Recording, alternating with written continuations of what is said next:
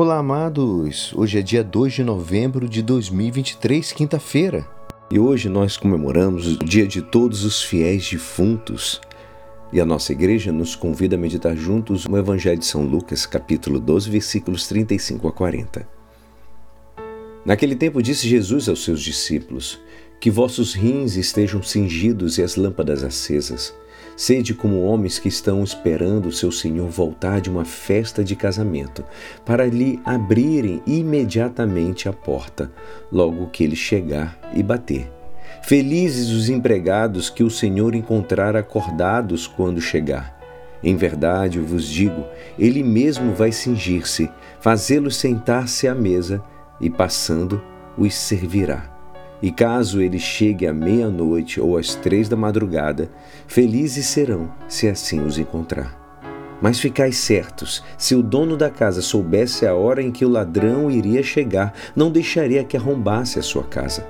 Vós também ficai preparados, porque o filho do homem vai chegar na hora em que menos esperardes. Esta é a palavra da salvação. Amados, muitas pessoas dizem que a morte não é nada. Eu tendo sempre a discordar dessa afirmação, porque sabemos que na nossa vida mortal é mortal e infinita, que a morte está escrita na nossa condição e que deveríamos achar a morte natural, como beber, comer e nascer. A morte não é nada como comer, beber e nascer, isso é verdade mesmo? O ser humano come, mas isso não faz do nutrimento algo meramente natural. Pelo contrário, o ser humano cercou a alimentação de elaborações, criatividades, ritos que transformam em arte, cultura, confraternização. Em torno da mesa, os amigos se tornam ainda mais amigos, os inimigos se reconciliam e tantas coisas. Comer não é simplesmente um natural botar algo na barriga. Nascer não é somente vir a este mundo. Experimentamos o nascimento como um evento que marca nossa vida Cada filho que nasce provoca também o nascimento de um pai e de uma mãe. A criança empurra os pais para a maturidade, uma vez que, a partir do nascimento, eles não se preocupam apenas com a felicidade própria, mas se tornam responsáveis pela vida de um terceiro. A morte não é nada. Diga isso para uma mãe que perdeu seu filho para a criminalidade, para as drogas, fome, guerra. A morte não é nada mesmo.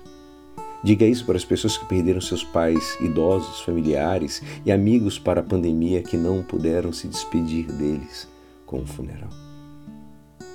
A morte não é nada. Diga isso para Deus que não poupou o seu próprio filho a fim de que não pudéssemos ter vida.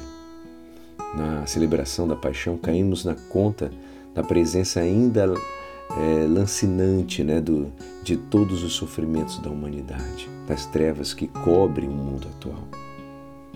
Então, a fé na ressurreição não é um ópio para esquecer a dor do mundo, amados.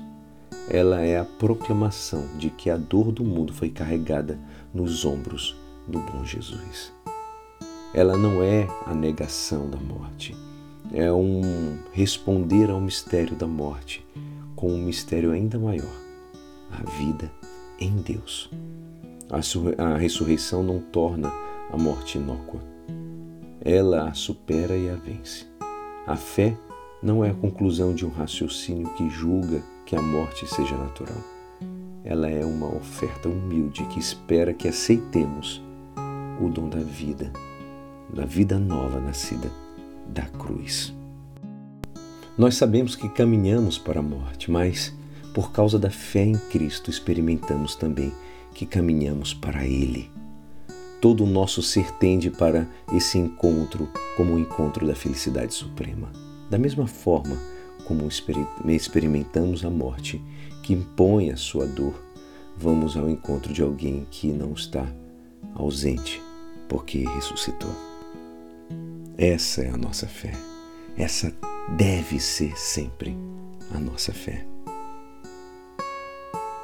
E é assim esperançoso que esta palavra poderá te ajudar no dia de hoje que me despeço. Meu nome é Alisson Castro e até amanhã.